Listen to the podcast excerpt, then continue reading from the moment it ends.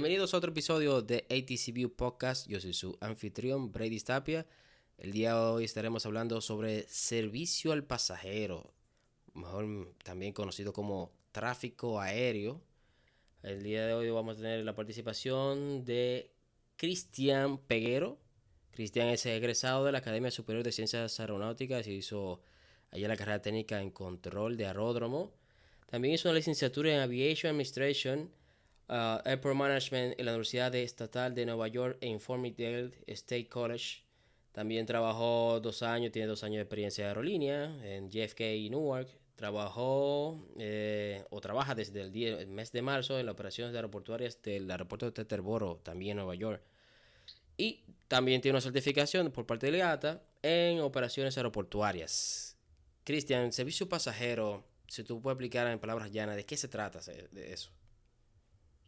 Bueno, buenas noches, Brady. En primer lugar, muy agradecido y, es un honor estar aquí en este podcast. Mira, eh, servicio al pasajero es algo que es un poco sobreestimado, en el sentido de que lo que ve la gente afuera solamente ve, ah, no, es lo que está ahí, o ya lo que está ahí atendiendo a, a los pasajeros, y, pero es, un, es una labor un poco más compleja. Eh, servicio al pasajero va desde lo que es el, el check en el counter, lo que tú ves cuando llegas al aeropuerto, operación en el equipaje, etcétera, hasta en el área de embarque, en los gates, eh, reclamación de equipaje, eh, aquí en Estados Unidos lo que se llama, y en aeropuertos internacionales, que se, llama eh, FIS, que es eh, servicios internacionales cuando los, los vuelos llegan de destinos internacionales que tienen que pasar aduanas. Entonces, es algo un poco, digo que es algo un poco más complejo, porque las el, la labor que uno realiza eh, es una descripción un poco grande. Eh, varía mucho dependiendo de la estación. Por ejemplo, en estaciones pequeñas, tú puedes estar envuelto en muchas más cosas que en estaciones grandes. En estaciones grandes muchas veces pasa que si tú eres eh, de reclamación de equipaje, tú eres reclamación de equipaje y ya. O sea, tú no tienes nada que ver con, con ninguna, con otras áreas. Ahora, en estaciones pequeñas tú tienes más funciones. más, sí. Exactamente, tienes más funciones y, y, y, aprendes mucho también. Yo he escuchado que en estaciones pequeñas los agentes de servicio al cliente, a veces las aerolíneas los entrenan para que eh, hagan cálculos hasta de, peso y balance y, se, se envuelvan más en lo que son operaciones ya de la misma aerolínea. Bueno, sí, eh, discúlpeme que te interrumpa. Eso, eso fue exactamente lo que tú escribes en experiencia en servicio pasajero. Yo fui servicio pasajero en el año 2007 a 2008. Trabajé en una aerolínea eh, y eso, bueno, es un mercado, digamos así, pequeño para ellos, estación pequeña que tú te mencionas, pero eran vuelos internacionales y nos entrenaron para realizarlo absolutamente todo, desde reclamaciones de equipaje, el check-in en el counter, el embarque de pasajeros, el Ground Security Coordinator, la posición de revisar la aeronave eh, y cargarse todos los temas de seguridad antes que se vaya al vuelo de retorno. Todo, absolutamente todo. O sea, una, nos entrenaron para saber eh, realizar cada una de las posiciones que tal en estaciones eh, con gran flujo de tránsito, entonces se dividen por zonas porque hay que tener un personal especializado en cada área para que pueda tener bien la necesidad de cada posición. Bien, no sé si se fue tu experiencia, si vos tú has trabajado en ambas ocasiones, en ambas partes. No, exacto. Eh, yo trabajé en, en, cuando trabajé en JFK, al ser una estación grande, eh, las áreas están divididas, aunque yo intenté envolverme en las diferentes áreas. Por ejemplo, yo estuve algunos meses en, bueno, casi un año en check-in, después me pasé a, gates, a puertas de embarque, eh, trabajé algunos turnos en, reclamación de equipaje, o sea, yo intenté moverme por las diferentes áreas para poder aprender más. Ya en una estación pequeña ya te es más fácil envolverte en cada área y te entrenan para cada área. Exacto. Eh, ya depende de la aerolínea, claro está, cada aerolínea tiene sus diferentes políticas y sus diferentes procedimientos, pero ya lo que es Ground Security Coordinator y esas funciones ya ellos tienen sus, eh, sus especialistas en eso. O sea, cuando son estaciones ya más grandes. Eh, o sea que podemos dividir bien eh, la función de servicio pasajero iniciando. Imagínate que alguien llega al aeropuerto. Esa, esa persona que llega al aeropuerto con su maleta, un vuelo internacional de Santo Domingo a JFK. El servicio pasajero, el check-in, entonces se refiere a esa persona que está en el counter recibiendo la maleta, verificando los documentos, que le asigna el, asiento que se va a sentar, que le da el boarding pass. Es el check-in, ¿correcto? Exactamente. Cuando el pasajero llega al aeropuerto, eh, que siempre se le recomienda llegar temprano. Es algo que yo no, yo no puedo, eh, insistir tanto en eso no, no es suficiente eh, se le recomienda a los pasajeros llegar, si es para un vuelo doméstico, dígase dentro de los Estados Unidos o dentro del país, eh, dos horas antes. Si es un, un, vuelo internacional, tres horas antes. A veces muchas personas se lo encuentran como, ah, eso es demasiado tiempo. No. Realmente, dependiendo de, del aeropuerto desde donde usted esté viajando, eh, a veces tres horas no da. No da. A veces, a, veces, a veces simplemente no da. Entonces, eh, el pasajero llega, llega a check-in, le pesan su equipaje. Eh, es importante notar que cada aerolínea tiene todo el derecho de definir su política de equipaje. Correcto, sí. 50 libras, 60, 100. 50 libras, 60, 70. Si paga la eh, primera o si pagan todas. Exactamente. También depende mucho de, de la clase de su ticket.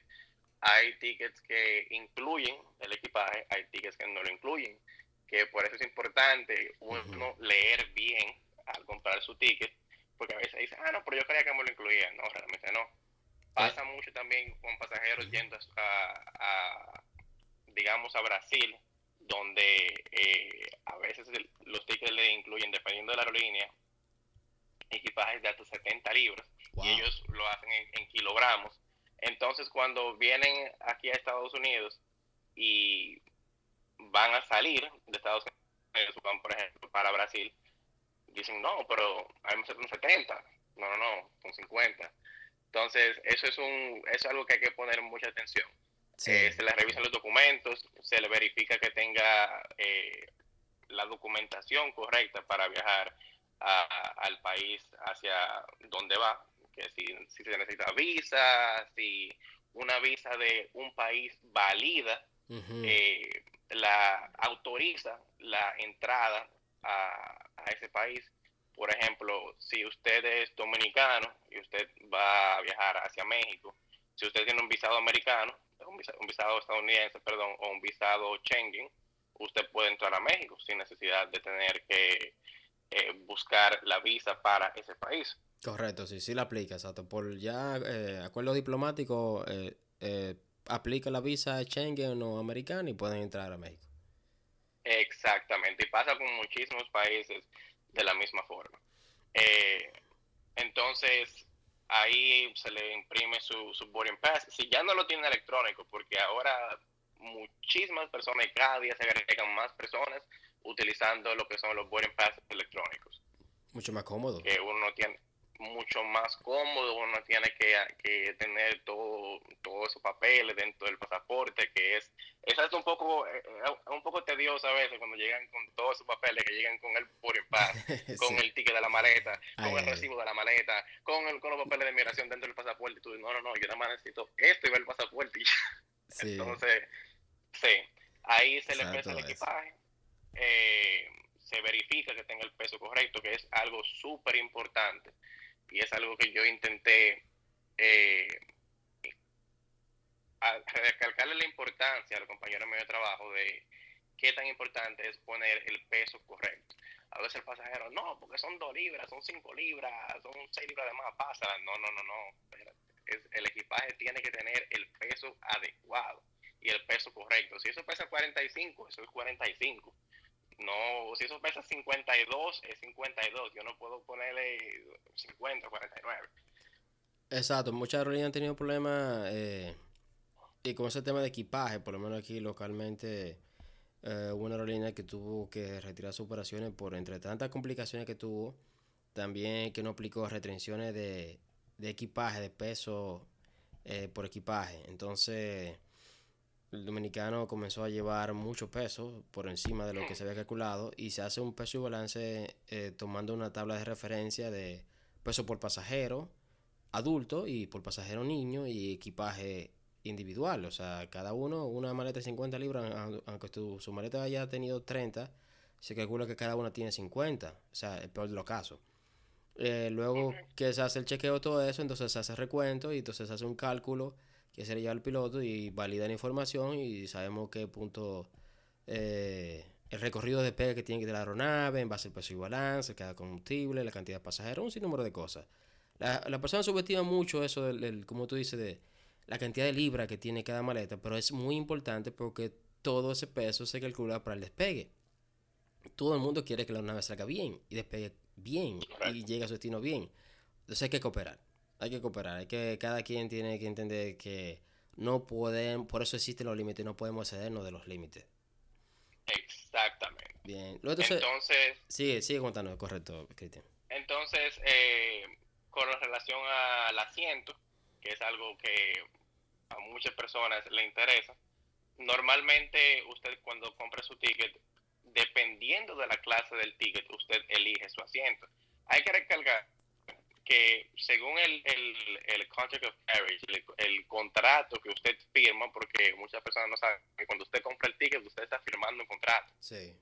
El, contra, el contrato, lo que, la, por parte de la aerolínea, porque mucha gente se queja, no, porque yo compré, compré este asiento y me dieron otro. No, no usted compró un espacio dentro de esa cabina. El derecho de viajar. Correcto. Exacta, exactamente. La responsabilidad de la, de la aerolínea es darle un espacio dentro de la aeronave y darle un, un, un asiento o sea, si se le tuvo que cambiar un asiento por necesidades operacionales, dígase, el asiento está fuera de servicio, lamentablemente, o uno que, que pasa mucho en puertas de embarque, uno tuvo que cambiar el asiento usted para acomodar a, una familia o a pasajeros con alguna necesidad especial. Exactamente. Se le cambia. Silla de rueda, no vidente, persona todo eso. Exacta, exactamente. Y eso está en el contrato que usted lo puede leer y usted puede verificar que realmente compra el derecho a viajar. Y la aerolínea hace, tiene la responsabilidad de ser el, mayor hasta donde le sea posible de sentarlo en la misma cabina, en la misma cabina que usted compró. Hay tickets, que esto es súper importante, que no vienen con asiento asignado, que normalmente son lo que las aerolíneas eh, legacy o tradicionales, eh, dígase, aquellas que tenían operaciones antes del acta de, de, regularización. Sí. De regulación, perdón. Eh, han introducido lo que se llaman tickets Basic Economy. Son tickets súper baratos, o sea, increíblemente baratos, Yo conocí pasajeros que viajaron desde Nueva York a Barcelona por alrededor de 250 dólares. Oh, Yo me sorprendí cuando, cuando cuando me dijo eso, yo dije, ¿qué? Y me dijo, mira, sí, si tú quieres, siéntame en el baño, yo no tengo problema, yo pagué 250 dólares por ese ticket yo estoy bien. Hasta sentarse en el baño, no hay problema, coopera con servir, llevar la bebida, no importa.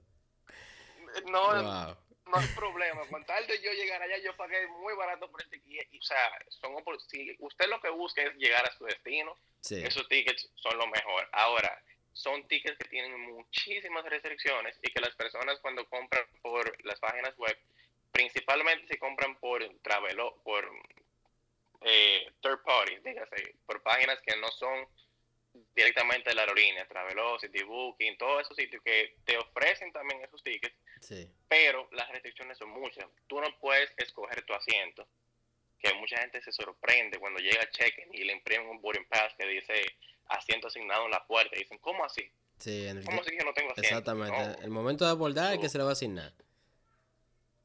Exactamente, no, su ticket no califica a un asiento. Si usted pierde el vuelo con ese ticket, usted perdió el vuelo. Ahí no hay, como decimos los dominicanos, ahí no hay tu tía. Usted perdió el vuelo, usted tiene que básicamente comprar un vuelo nuevo, un, un, ticket nuevo, todo, todo como si usted fuera a volar desde cero. Eh, no le aplican cambios, dígase, si usted pensaba eh, su vuelo estaba pautado para un día y por X o Y tiene que volar otro día, no le aplican cambios. Si usted quiere un reembolso, no le aplica reembolso. Normalmente, normalmente no, esos tickets no llevan maletas incluidas, no llevan maletas incluidas en la mayoría de los casos. Entonces, ahí hay que ver qué, cuál es la prioridad del pasajero. Usted lo que quiere es llegar, ok. Ahora, usted quiere tener un poco más de, de, paz mental, de, que se va ahí. Eso, tú vas a tener asientos. Y déjame preguntarte algo, Cristian, que tengo la duda. Este, en caso de overbooking, de sobreventa de, del vuelo, esos pasajeros son los primeros que se quedan, no hay que negociar con ellos simplemente. Mira, eso, es una parte muy interesante, el, el overbooking. Eh, en los casos de overbooking se dan cuando las aerolíneas obviamente venden más tickets de lo que su capacidad, de lo que la aeronave permite. Eso se hace en base a cálculos, a estadísticas. Mm. Y en términos generales, hablando en términos generales, pasa cuando las estadísticas se basan en qué tanta gente pierde el vuelo normalmente. Exacto, sí. O sea, depende del mercado, depende de, de la hora del vuelo y qué tanta gente lo pierde. Entonces, eh, ahí los agentes, ya eso pasa en puertas de embarque, muchas aerolíneas empiezan a pedir voluntarios desde check-in, o sea, desde que usted está en la máquina eh, entrando su pasaporte para imprimir su boarding pass, te preguntan, hey, ¿tú quieres ser voluntario? Eh, pero normalmente las negociaciones pasan en la puerta de embarque. Eh, los agentes empiezan a solicitar, informan que tienen un vuelo sobrevendido, están ofreciendo eh, lo que estén ofreciendo en ese momento, eh, ya sea un, voucher para un, para un ticket en, en una fecha futura o, gift cards. Que, de todo, lo, que, lo que tenga a mano ofrece. Sí. sí. Sí, que a veces la, que a veces la puede utilizar, que es la, la opción más que, llama más la atención porque es como si fuera una tarjeta de crédito, una gift card que tú la puedes usar básicamente para lo que tú quieras. Sí. es lo que más es, es dinero esa tarjeta. Entonces ahí empiezan a solicitar voluntarios. Eh, después del incidente que pasó con una aerolínea en específica, después de ese incidente, las demás aerolíneas reformaron su política de, de sobreventas. Sea, ya el uno, para responder tu pregunta más directamente, sí, esos pasajeros son los que están, los que compran esos tickets, son los que están en riesgo, se, le dice en riesgo, a no asignarle su asiento. Es, es totalmente legal y está en el contra, en el contract for carriage también, que si tú lo lees te das cuenta de muchas cosas, eh, pero... De esa letra chiquita, negra, nadie la ¿no? y las aerolíneas ya normalmente no, después de ese incidente, hacen todo lo posible para conseguir esos voluntarios y no eh, negarle el embarque a nadie. Déjame, interrumpirte ahí. E, ese, ese, ese, caso, escúchame, para hacerte una pregunta, para ver si es. ¿Ese fue el caso del, del doctor que tenía que llegar y lo removieron forzosamente? Es, sí. Eh, es, en, Sí, las aerolíneas después de ese caso no eh, reformaron bastante su política de, de, overbooking y para que esos para que ese caso ni ningún caso similar se dé. Y te puedo decir que ha funcionado porque realmente es muy difícil un vuelo donde tú no consigas voluntario muy difícil. Eso es muy interesante, mira, déjame contarte mi experiencia. Eh, cuando yo trabajé en servicio pasajero, trabajé en una aerolínea en que no tenía overbooking, o sea, 150 asientos, 150 asientos se vendían, ni uno más ni uno menos. ¿Qué pasa? Que el supervisor que estaba con nosotros en la estación venía de una aerolínea que sí hacía overbooking. Y para él ese era el momento más estresante de todo el vuelo. O sea, si había overbooking, él el, nivel de estrés, la cortisona se disparaba al 100%. Entonces, cuando él comenzó a trabajar con nosotros como supervisor en esa aerolínea que nos hacía overbooking, él decía que él se sentía en paz en tranquilidad, porque él sabía que el momento del embarque no iba a haber ninguna negociación, él iba a estar tranquilo, no iba a haber que retirar a nadie, no sé, demasiada mala experiencia pasó con eso del overbooking, pero se sentía de una forma increíblemente tranquilo. Y por lo menos esa fue la única experiencia que tuve a nivel de aerolínea, de, de no tener overbooking. Y aún así se dieron muchas situaciones, o sea, fueron muchas las situaciones como tuvo que tratar para poder llevar un vuelo seguro desde tierra hasta que lo tomen en su mano el control de tránsito aéreo. Entonces sigue, sigue diciendo. Mira, eso, eso de overbooking, es, si usted quiere eh, ser voluntario, realmente es una oportunidad para usted hacer un dinerito extra. A veces, por ejemplo, mira, a veces es simplemente que tú te vayas en el vuelo que sale en una hora o en un vuelo que sale en, en dos horas. A, veces es el vuelo que sale mañana. Pero si usted quiere quiere ganarse un dinerito extra, yo siempre recomiendo. Eh, exacto, uno, lo primero es que desde que ofrecen que están buscando voluntarios sea el número uno. Porque usted siendo, si usted siendo el número uno, eso implica que todos los temas que vengan van a estar debajo de usted, obviamente, y si alguna persona pierde el vuelo y nada más necesitan un voluntario, usted es el número uno. Exactamente, usted será el número uno ahí. O sea que a, usted, exact, exactamente, a usted que se le va a dar su dinero, su voucher, su game lo que sea, y lo van a poner en el siguiente vuelo en el vuelo disponible. Entonces, si usted lo que está buscando hacer, si usted busca hacer un dinerito extra y usted escucha esa oportunidad y está interesado, definitivamente vaya donde los agentes que los ayuda bastante. Hay personas que sí se estresan eh, con relación a los vuelos sobrevendidos. Ahí usted tiene que sacar sus habilidades de, de, marketing, de, ventas y, y, y venderlo, o sea, vender la idea eh, es más tan, estresante. Tan atractivo como sea posible.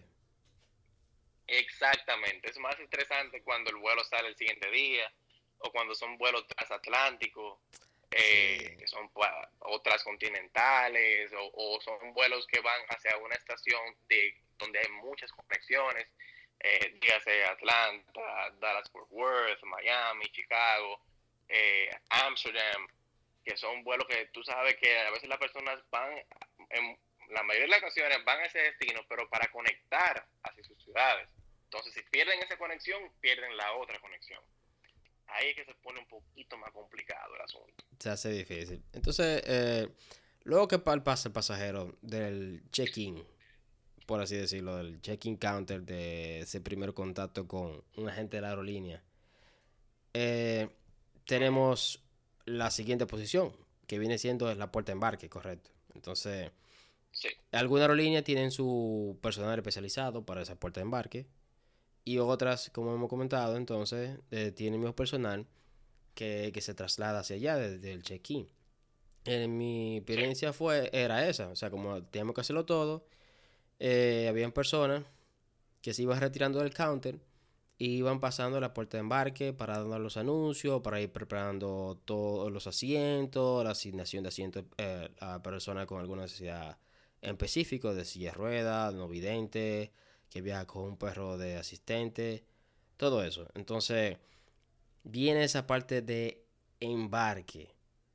Cuéntenos un poco de eso. De, estamos hablando hace rato del embarque, sí, pero entonces, de tu experiencia, qué tan estresante, qué tanto complejo, qué tan complejo puede ser la puerta de embarque o en correlación al check-in, para ti es mucho más sencillo. Mira, con relación al check-in, eh, puerta de embarque es más complejo. Check-in realmente, aparte de tú recibir el pasajero, ya lo que habíamos conversado, en puertas de embarque es donde todo es el último punto de contacto que tú tienes con ese pasajero. Entonces, todas las situaciones que no se arreglaron en check-in o, en donde sea, o en reservaciones por el teléfono, te llegan a ti en ese punto. Eh, dependiendo de cada aerolínea, nuevamente tiene sus, sus políticas y procedimientos eh, de cuándo embarcan un vuelo doméstico, de cuándo embarcan un vuelo internacional.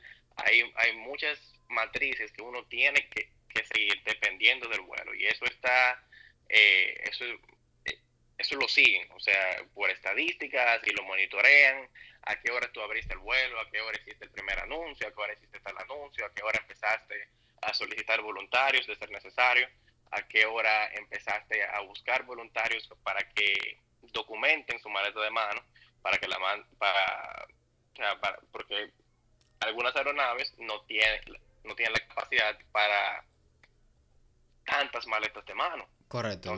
si el vuelo está lleno, inmediatamente se sabe que la capacidad ese del compartimiento de carga superior dentro de la cabina principal de pasajeros. Entonces, por eso es que se buscan personas que.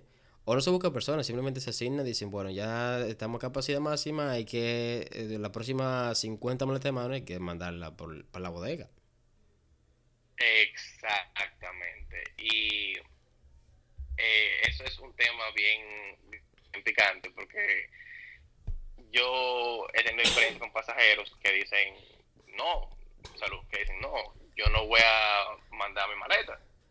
No, y yo, bueno, usted va en el vuelo de mañana entonces, porque ¿qué podemos hacer? Sí, lo que pasa es, mira, eh, hay que ponerse en la posición del pasajero. Eh, hay que ponerse en ambas posiciones para tú no poder entender la política de la compañía, que uno tiene que someterse, y también la misma política de la compañía que dice eh, y establece por lo menos de la que yo conozco, que dice que en la maleta de mano que tú tienes que llevar tu pertenencia de valor porque son la, es la maleta que va contigo. O sea, todas tus prendas, dinero, equipo electrónico, tiene que ir contigo porque tú eres que lo va a proteger y tienes que estar todo el tiempo vigilándolo. Entonces, esa maleta, tú no puedes irla por la bodega porque inmediatamente tú ya no eres responsable de esa maleta. O sea, eh, tú como pasajero, si dejas de verla, quien se encarga de la aerolínea.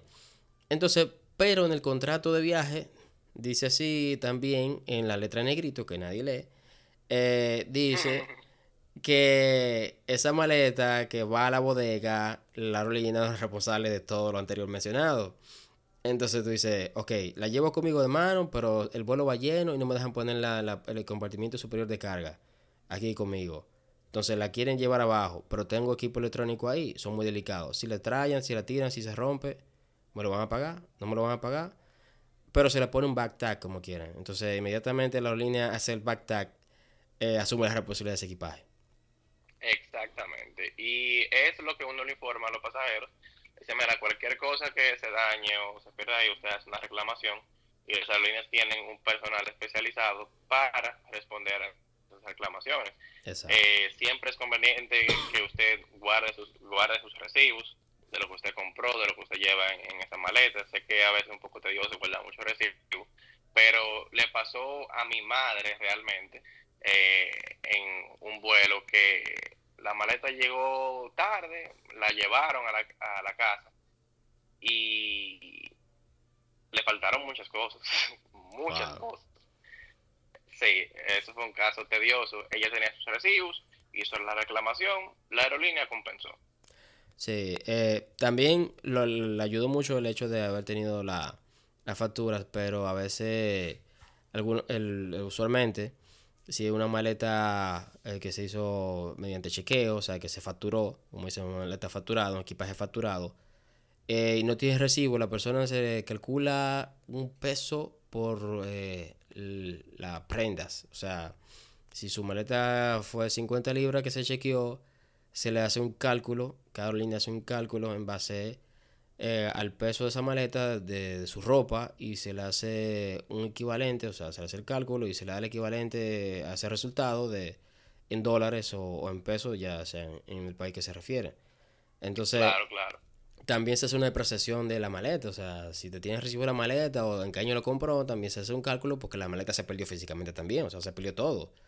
O se perdió algo que está adentro, entonces eh, es un poco tedioso la parte de equipaje en ese aspecto de reclamación cuando algo se pierde, tanto para el cliente como para el servicio de pasajero, porque ambos quieren que las cosas salgan bien, pero cuando usted va a una reclamación de equipaje, eh, como eh, nos decían aquí localmente, es el, la oveja negra de la aerolínea.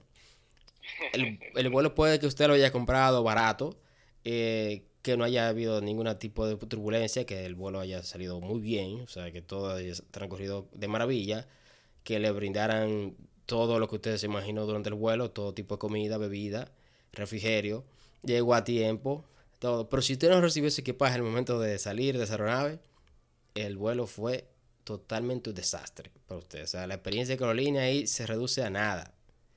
Sí. Entonces, luego de, de ese servicio pasajero, del check-in, pasamos al boarding, o sea, ya podamos hablar de embarque. Eh, luego viene entonces, ¿qué, qué, puede, ¿qué, puede, venir luego de esa posición, Cristian? Bueno, eh, después de que usted llega al gate, eh, que se le recomienda, por eso se recomienda que llegue en el tiempo que uno le dice, eh, las aerolíneas, dependiendo de sus políticas, embarcan por grupos o por zonas o por cabinas y dependiendo también de la aerolínea, su cabina va a ser en base a número uno, dependiendo si usted compró primera clase o, la que va después o, clase turista.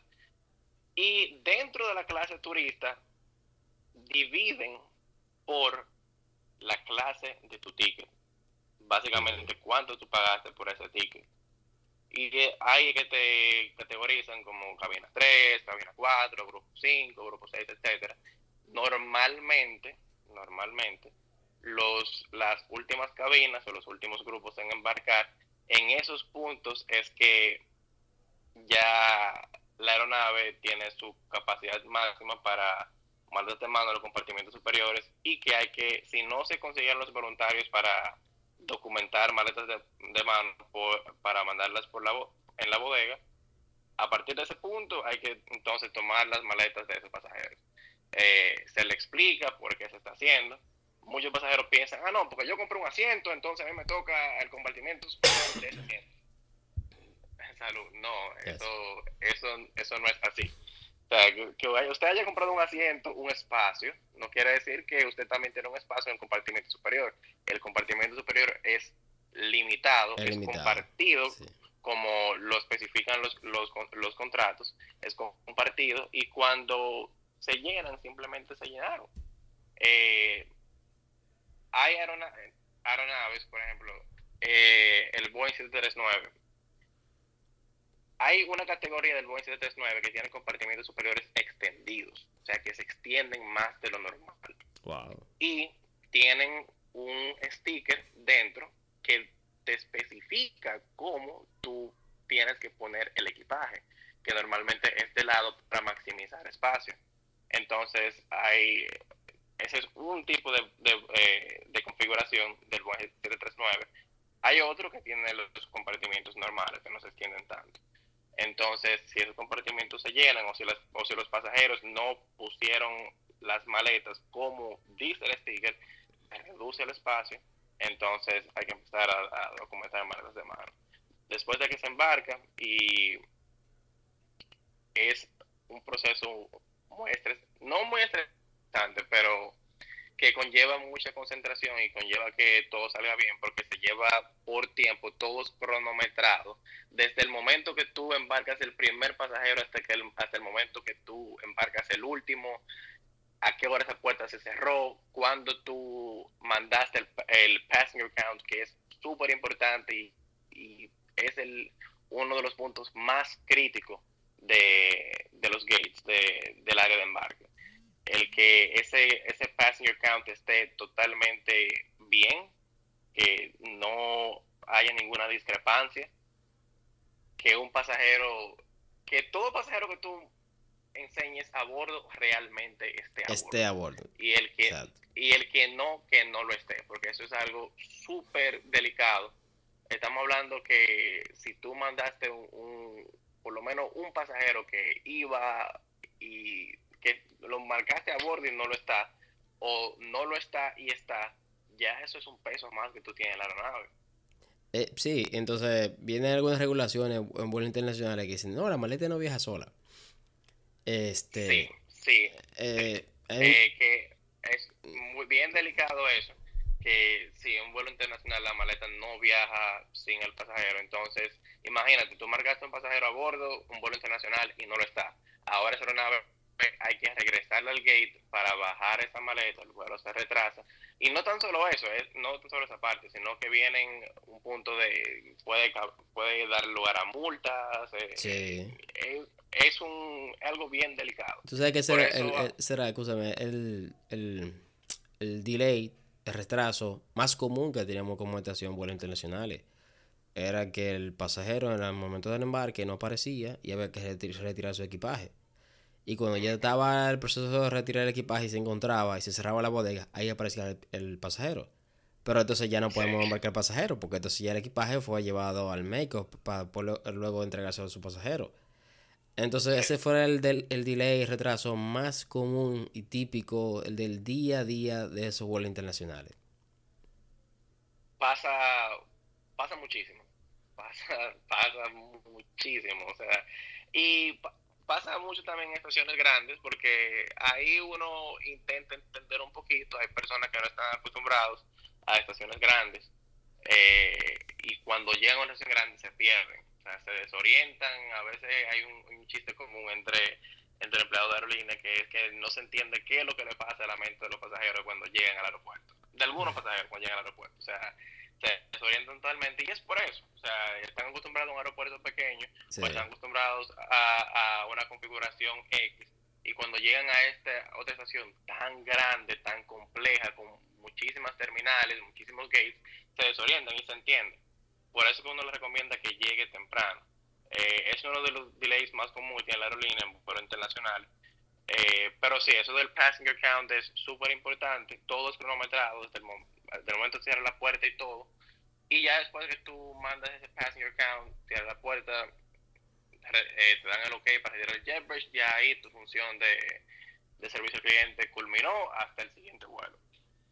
Bien, eh, de recibimiento, en la, en la experiencia mía fue que el, la parte del check-in tenía que abandonar el, el, momento del chequeo de pasajeros para ir a recibir la, la aeronave que llegaba. O sea, había que uno de nosotros dirigirse al gate y manejar el jetbridge, conectarlo a la aeronave, recibir ese vuelo, el manifiesto de llegada, recibir los menores de, eh, desacompañados que venían y que recibirlo y la aerolínea se hace cargo de entregarlo a su padre o, el tutor que lo iba a recibir. Entonces, eh, eso es un proceso que tenemos que hacer también. Luego, lo que te comenté del Ground Security Coordinator, las regulaciones que hubo después del 9 del 2011, ah, el 911 del el, ataque a Torres Gemelas, hubo una regulación que cambió a nivel de FAA, vuelos internacionales, que tenían que tener un Ground Security Coordinator asignado a cada vuelo para asegurarse que no hubiera ningún tipo de percance en, ese vuelo a nivel de seguridad.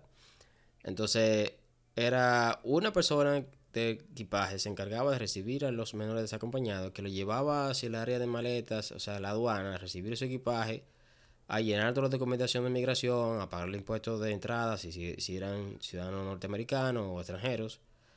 Y otro se encargaba entonces de hacer el chequeo de la aeronave total, de luego de la limpieza y todo, punto de del compartimiento de carga, de dentro de la cabina, del cabina de mando, de los baños, cada una de esas cosas. O sea que el counter si éramos seis un momento llegaba la aeronave o, anunciaba que iba a llegar en 10 minutos, entonces se iban dos personas mínimo, a veces eran tres, para poder atender ese vuelo de llegada. Entonces, eh, el que se encargaba del área de equipaje tenía que asumir la responsabilidad también del menor desacompañado si eran menor a una cantidad, o sea, eh, menos de siete niños, y podía manejar la situación. Pero, eh, en mi experiencia, el área de equipaje siempre fue la más demandante. El que más eh, cargaba uno de trabajo por la, la, cuestión de tener que manejar a los pasajeros un momento de mucho estrés para ellos, de, de enojo, de que quieren su equipaje, te hace responsable, o sea, de todo lo que puede pasar con ese equipaje. Tú no sabes dónde está, tú vas a hacer todo lo posible para encontrarlo, pero no hay palabras que calmen a veces a un cliente, o sea, a un pasajero enojado. O sea, por más que tú quieras aconsejarle, decirle y y dar los beneficios que ofrece la compañía, eh, hasta que yo no su equipaje no se siente tranquilo. Entonces, por eso te mencionaba que nosotros decíamos la oveja negra, porque que era difícil trabajar, nadie quería. Yo tuve que hacerlo durante ocho meses eh, tuve que hacerlo y me acostumbré y bien, de maravilla. Inclusive lo, yo creo que, no sé si hasta la fecha sigue los récords de los mejores números de, de esta aerolínea por, por largo periodo. Del el BMR, eso es eh, Baggage Mishandling Radio, que un, se calcula la, la, el manejo de la, de la aerolínea en esa estación con relación al equipaje y las reclamaciones que hayan tenido eh, exitosas o infructuosas. O sea, si, si, se llevó de manera correcta, si no se quedó en un equipaje en la estación o si todas se fueron y se recibieron, en, eh, lo recibieron cada, cada pasajero en su destino o si se recibieron reclamaciones de llegada y hubo algún cliente que no se le repuso o no se le dio su remuneración eh, eh, que debía hacérsele. Entonces todo eso era un manejo, como te dice, un poco más complejo porque tú tienes que hacer el chequeo, embarque, GSC, manejar eh, el equipaje, las reclamaciones, es mucho trabajo, pero es porque es estación pequeña, ¿me entiendes? Tú puedes hacerlo. No, claro, y, en, y en, realmente todo lleva, todo está, todo lleva matrices, todo, todo lo monitorean.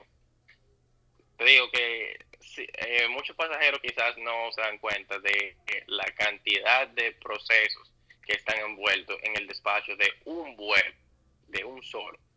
O sea, y si es un, un, lo que se llama un turn, si es que la aeronave llegó, pero que se va eh, a la hora, hora y media. Cada, tip, cada aeronave, dependiendo de su destino y origen, tiene eh, una matriz, un matrix, tiene que, eh, un tiempo específico, un, turn time, de cuándo esa aeronave llega. A partir de ese momento, de que la aeronave llegó, qué tiempo la estación tiene para mandarla de vuelta.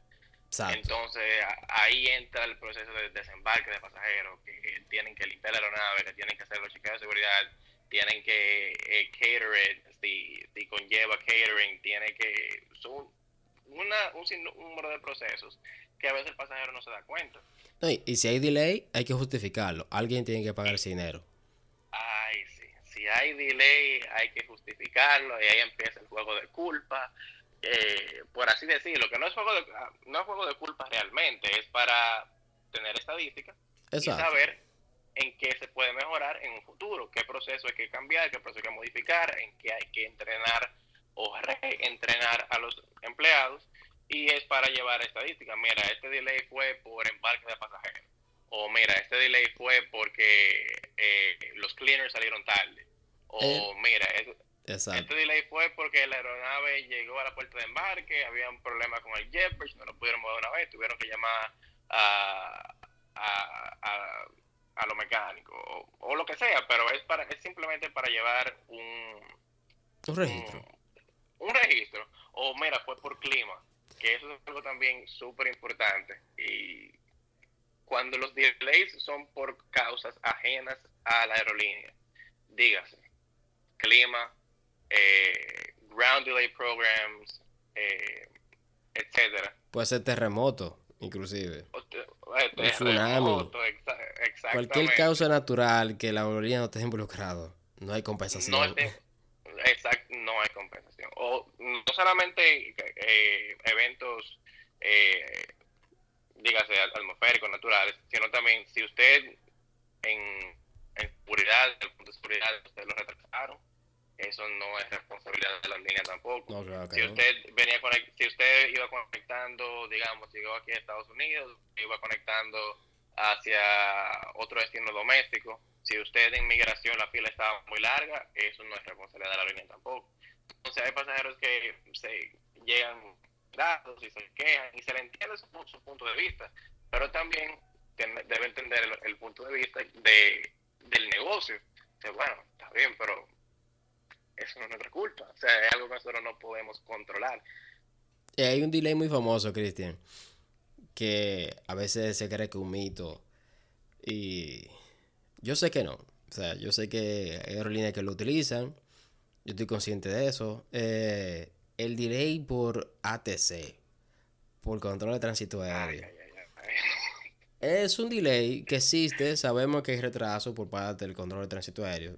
Por lo menos aquí en República Dominicana, eh, se puede decir que no hay ningún tipo de retraso por parte contra el tránsito aéreo de ese tipo, de cómo se justifica algunas estaciones en otros países.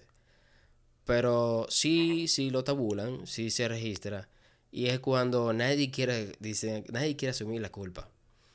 Eh, o cuando las, las partes interesadas dicen, no, yo, ese amigo mío que está en esa compañía eh, de, de, ground, de, de, superficie, que brinda servicio de superficie y no quiero hacer un daño a alguien de allá.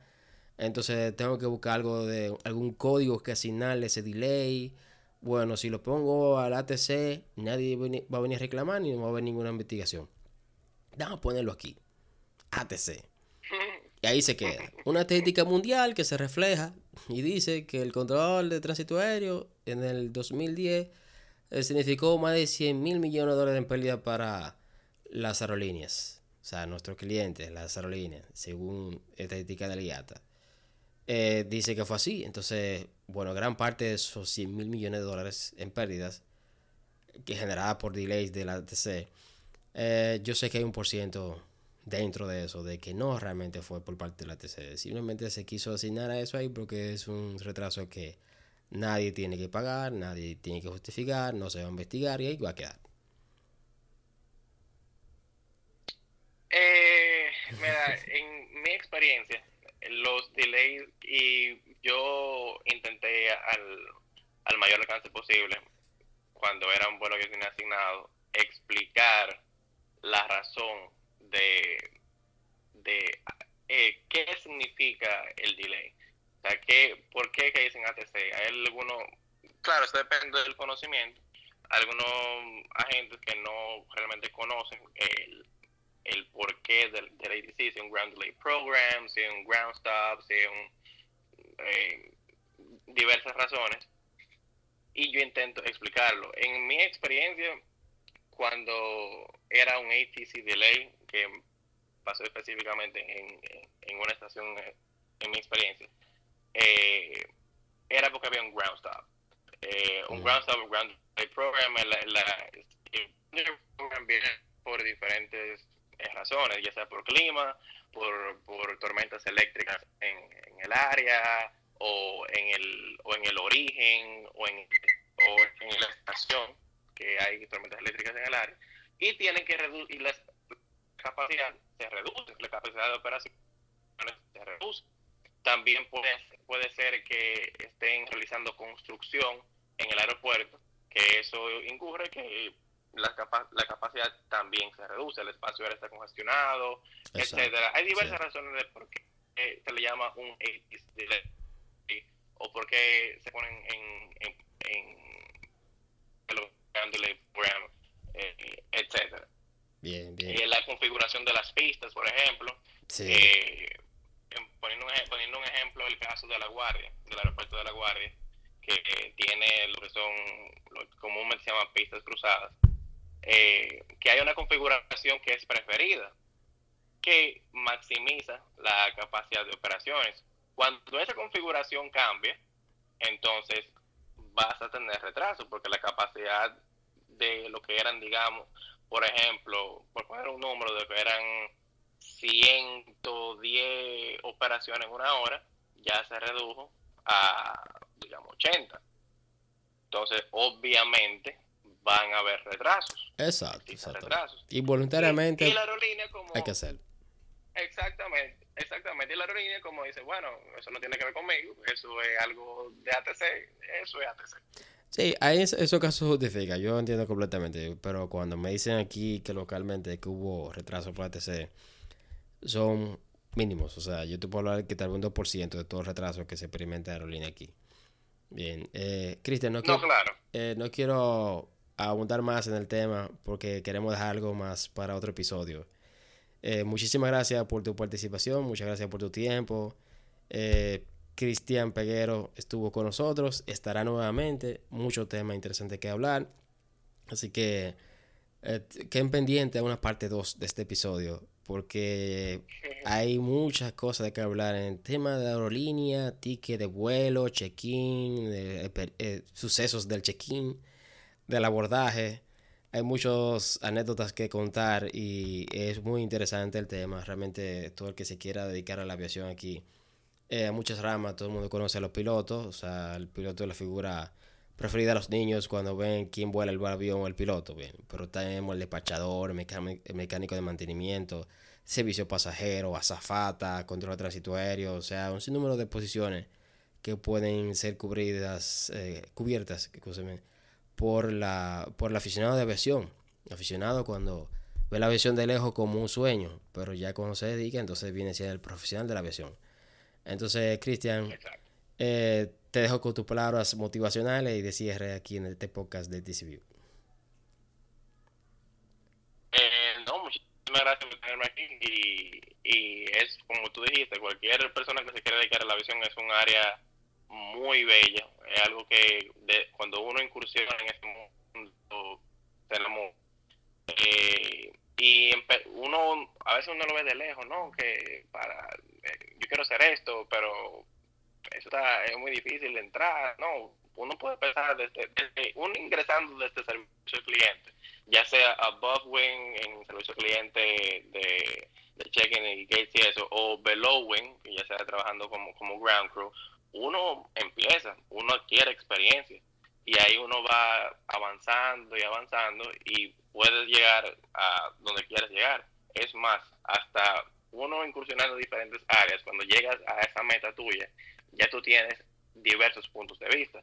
Por ejemplo, tú quieres ser eh, ATC y tú trabajaste en, Ground Crew, trabajaste en, eh, conoces el mundo de las aerolíneas trabajaste después en operaciones aeroportuarias, conoces la parte de operaciones, ya cuando llegas a ATC, dices, bueno, ya yo sé el punto de vista de las aerolíneas, yo sé el punto de vista de operaciones, ahora yo voy a poner ese conocimiento en práctica y ejercer el punto de vista que yo tengo ahora. Entonces, mientras más experiencia uno tenga, hermano, el conocimiento es poder, como dice. Excelente, excelente. Bien, recordando a nuestros seguidores que pueden seguir el TCView en Instagram, Facebook y Twitter, Punta Cana Tower también en Instagram. Eh, Cristian tiene una cuenta también de servicio de serigrafía, diseños. Cristian, ¿quiere eh, un poco de eso? Ah, sí, eh, se llama uh, diseñado, eh, es arroba diseñado, porque no pudimos poner la ñ. Eh, nosotros hacemos todo tipo de artículos personalizados, dígase tazas, llaveros, muchísimos artículos y regalitos personalizados eh, vasos, eh, termos, lo personalizamos también. Y lo invito a que nos sigan. Nosotros hacemos envíos a toda la República Dominicana y a cualquier rincón del país nosotros llegamos y lo invito a que nos sigan. Excelente. Muchísimas gracias. Bueno, este fue otro episodio de TCP Podcast. Nos vemos en la próxima.